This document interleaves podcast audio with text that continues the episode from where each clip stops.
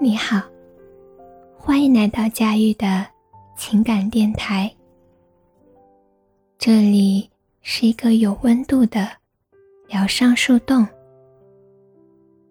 你所有的心事都可以对我说。希望在每一个睡不着的夜晚，我的声音可以温暖你。前几天窝在家里重新看《欢乐颂》，看到安迪向小包总坦白自己的身世。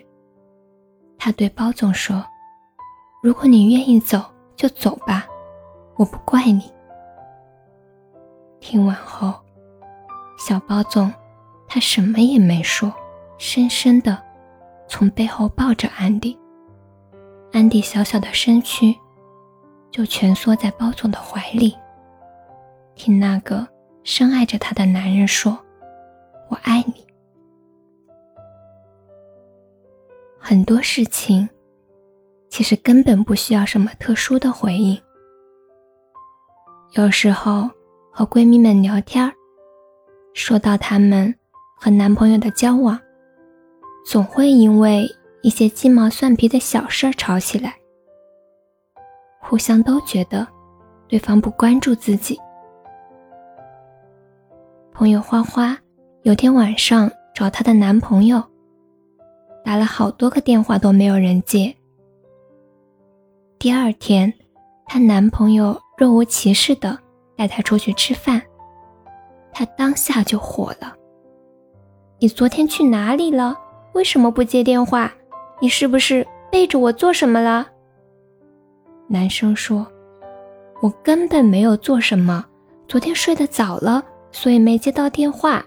知道今天反正也要见面，就没有再打回去了。”男生他觉得花花有些莫名其妙。花花，他就站在男朋友的面前掉眼泪。你根本不在意我的感受，是不是？你到底去哪里了？男朋友觉得不可理喻，沉默的走了。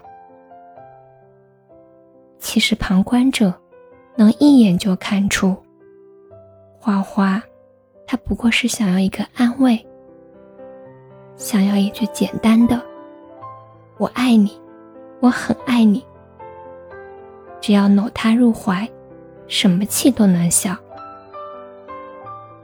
他只是。太没有安全感了，才会用这种傻傻的方式假装推开，心里其实却想要紧紧的拥抱对方。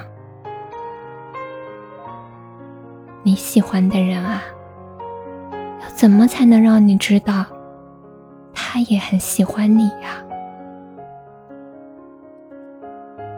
订阅关注不迷路。如果喜欢我的声音，欢迎转发或留言。每晚我都会在这里陪着你。晚安，